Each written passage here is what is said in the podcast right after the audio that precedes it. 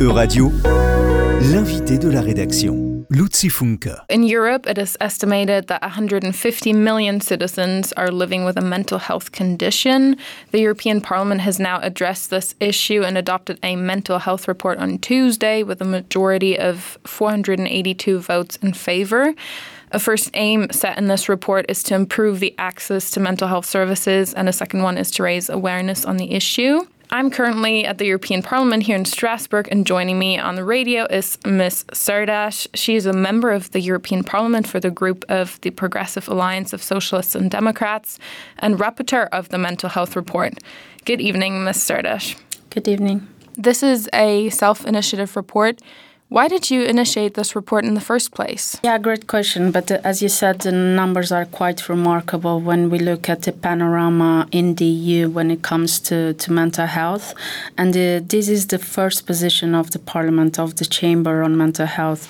And uh, the data that we got, even during and after the pandemic, was very serious. We take that, um, for instance, suicide is the second cause of death in youth, and the leading cause of death in young young adults.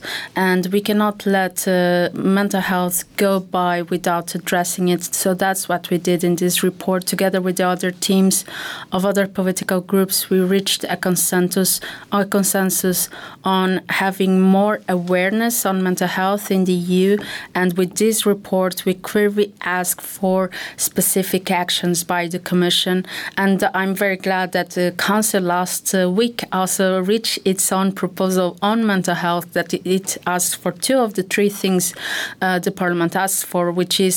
Um, we need a strategy for mental health in the EU. Where are we? Where do we want to go? And what are, uh, with clear indicators and clear benchmarks where we want to achieve.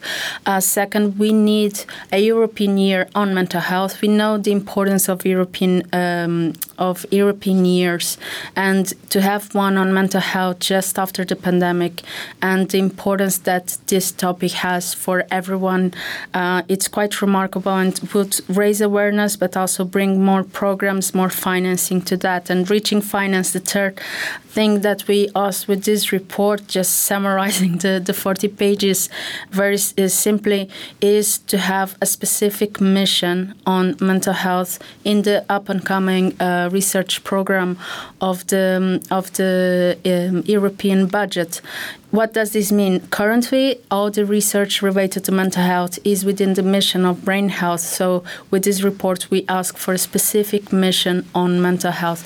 So, I'm very glad with the results of the voting in the parliament, and I truly think that now the Commission needs to come back with the responses. It has its co-legislators quite harmonizing and asking for um, more action when it comes to mental health. It's important also to say that in these reports, we, we identify different vulnerable groups and we address specific actions that we can do uh, for those specific uh, vulnerable groups, such as uh, women, migrants, uh, marginalized uh, groups, LGBTIQA plus uh, um, society, um, workers.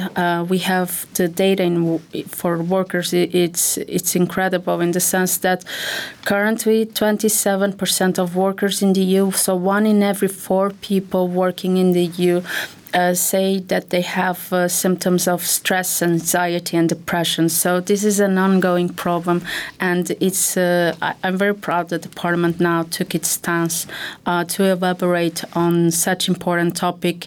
And also, a message here is that it's okay not to be okay, and we need to start speaking about mental health.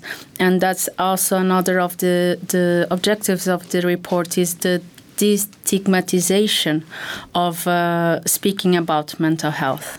You already mentioned it. We are facing numerous crises at the moment. To what extent do these crises have an impact on mental health? Yes, uh, we, we, the data that we have uh, on COVID is still very preliminary because we don't have the whole overview of how those two years impacted the mental health of the different population groups. But what we also saw when we were elaborating this report is that we are living in a perma crisis, actually. So we had a pandemic, and the, the question is not if we're going to have another one, is when are we going to have the, the next one?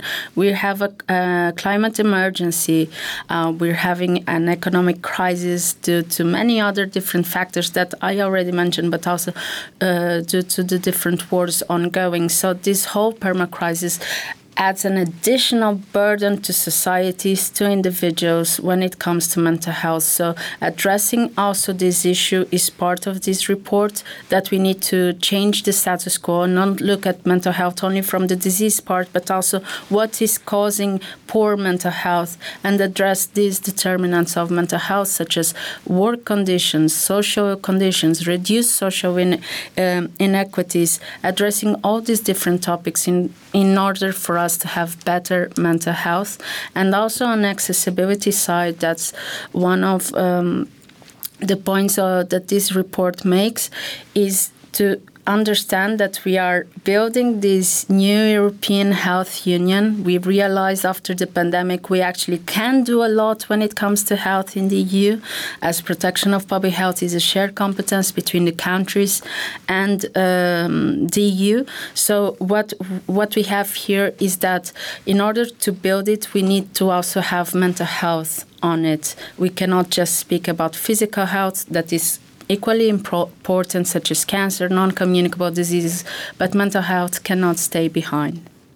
And the report states that a mental health in all policies approach is needed. What exactly does that mean? So basically, mental health in all policies feeds on the concept of health in all policies. That was a concept that was first, let's say, introduced at the EU arena by the Finnish presidency of 2007. And it means when you are doing policies to see what are what are the health aspects that that policy will entail. If you're building a new bridge, what will how will that affect that population directly and indirectly? And in this regard i'm not only talking about diseases but the health and accessibility. All of these are determinants of health. It determine it determines the health status of a given population. So we upgraded this topic for mental health and have a mental health in all policies approach. What do we do here with for instance the green deal and how these policies are actually very much important for us to, to fight the climate climate emergency, that has an impact of the mental health in the population. So with this example, try I try to draw how this concept is something that we call upon on this report to be a constant. You already mentioned that one out of four workers is suffering from some sort of mental illness. Doesn't that mean that it's not only vulnerable groups that are concerned, but that it's actually a much, much larger problem? We, we identify workers as one of the vulnerable groups because when we're speaking about vulnerable groups, we can, it comes to our minds, oh, it's just a small group of the population. No, it, one of the vulnerable groups are women, which is half of the population. Another of the vulnerable groups is workers. And this report, we also state that you can belong to different of the vulnerable groups, uh, more vulnerable to, to mental health uh, illnesses. And what we have here, and through a mental health in all policies approach, for instance, having better work conditions, having when you start your work life to have uh, re remuneration by your uh, traineeship, these are all different topics can, that can affect the mental mental health status of an individual, and very much our social policies that uh, determines how we are in regards to mental health. So it's it's having this more overview and broader uh, approach when it comes to health and not only looking at health from the disease uh, perspective. Another problem is actually that there is a mental health workforce shortage. Which member states are most confronted with this issue? I would say, unfortunately, it it is mainly all member states because we are seeing a shortage on mental uh, health professionals across the EU. That is something that we approach in our report. However, the Parliament that that is part of the provision of healthcare, which is a, a sole competency of each member state. But what we ask in the report is for the Commission to guide member states in how to address this shortage of mental health professionals. That in it will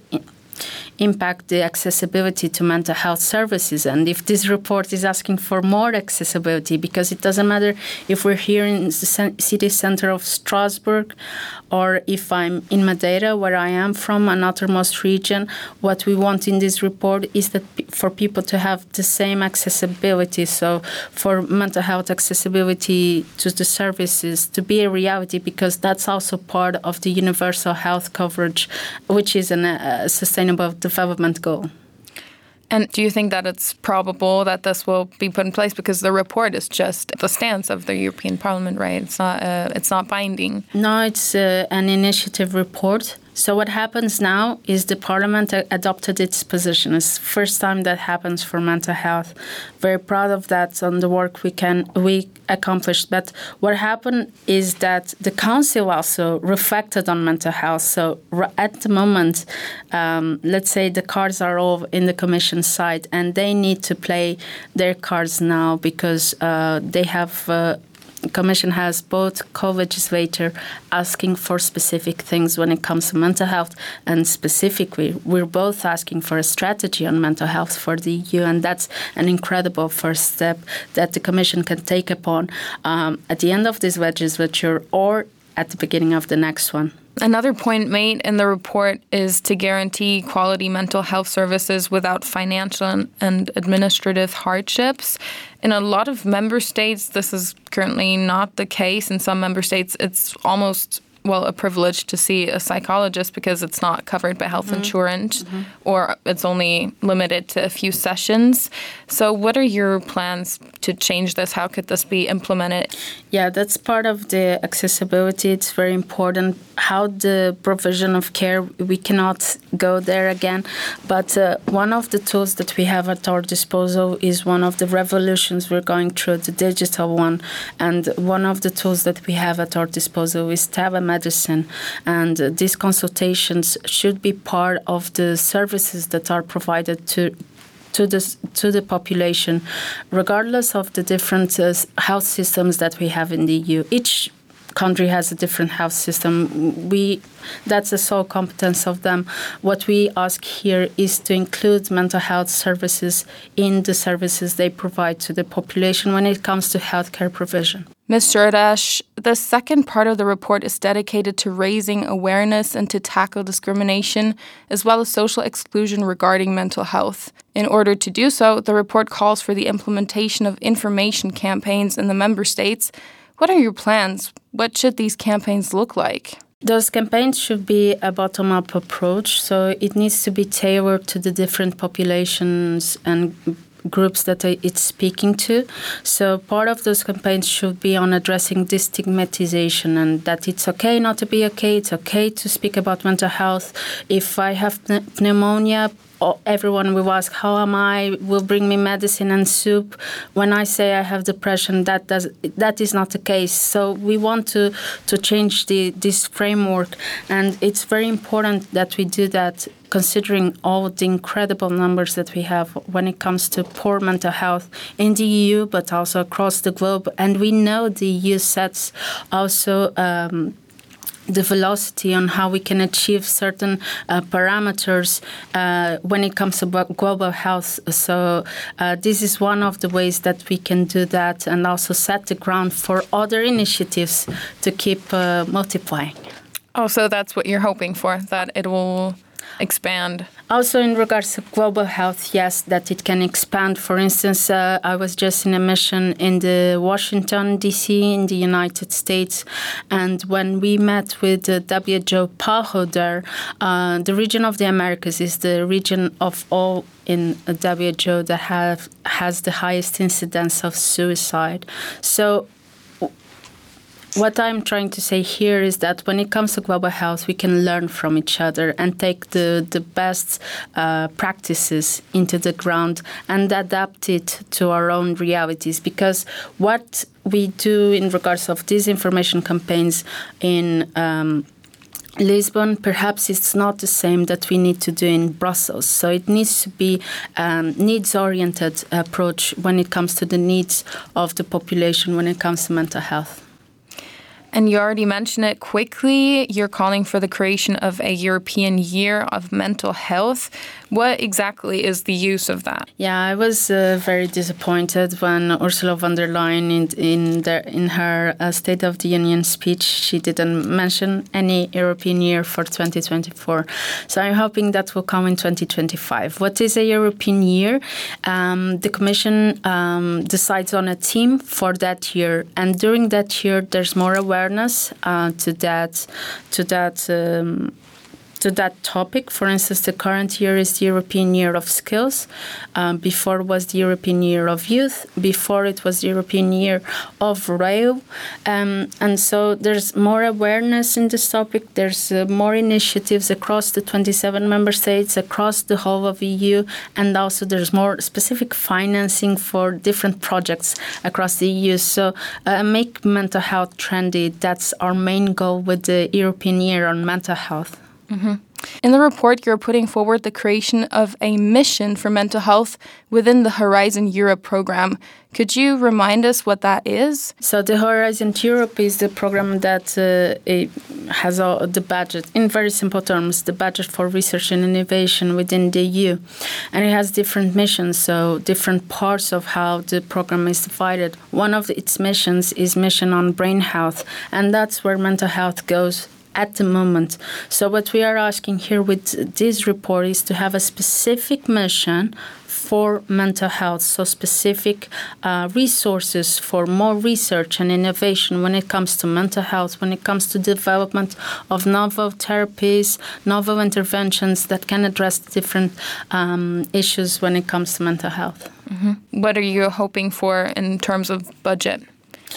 I don't have a specific number. I, I really want a mission, but the part of the numbers is still something that that we're going to discuss, um, and it's an ongoing discussion. But I would like to have a robust mission on mental health because it's an area that cannot stay behind when we're going um, so so fast when it comes to research and innovation in health in the EU, and now with the, the European Health Data Space that will incremental boost, we're going to have so much more reliable data that we can research on. So we cannot. Um, we call it in, in Portuguese, we cannot miss the boat and leave mental health behind. The report draws on three guiding principles that should apply to every EU citizen. First of all, to have access to effective prevention. Second, to have access to high quality and affordable mental health care and treatment. And third, to be able to reintegrate into society after recovery. Ms. Cerdas, which measures need to be taken in order to facilitate a better reintegration into society? Yeah, reintegration was a big part of it, and uh, one of the main discussions actually in the negotiations for the report.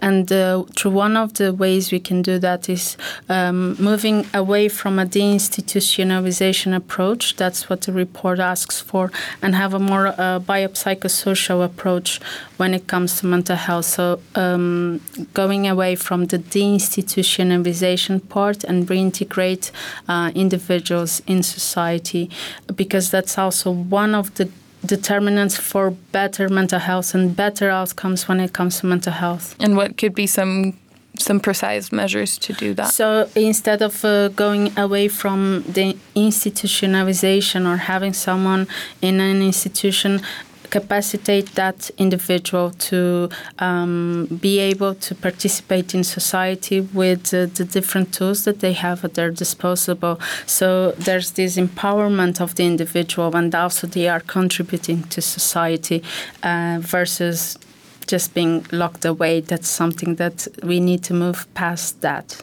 It's actually also up to the citizens of the European Union to take part and to fight against the the stigma Yes. Yeah. Yes, it's uh, it's up to each one of us has a responsibility. Um, I think every one of us can relate to to knowing someone that um, has a mental health uh, condition, or even know someone that unfortunately it didn't have the, the care needed and, and died by suicide. And that's even one death by suicide is one that too much. And that's something that we need to start. Every one of us has a certain responsibility in regards when it comes to mental health why can't we talk about it as we talk about physical health? And that's what this report is also all about. Thank you very much. Thank you. It was a pleasure. Euradio vous a présenté l'invité de la rédaction. Retrouvez les podcasts de la rédaction dès maintenant sur euradio.fr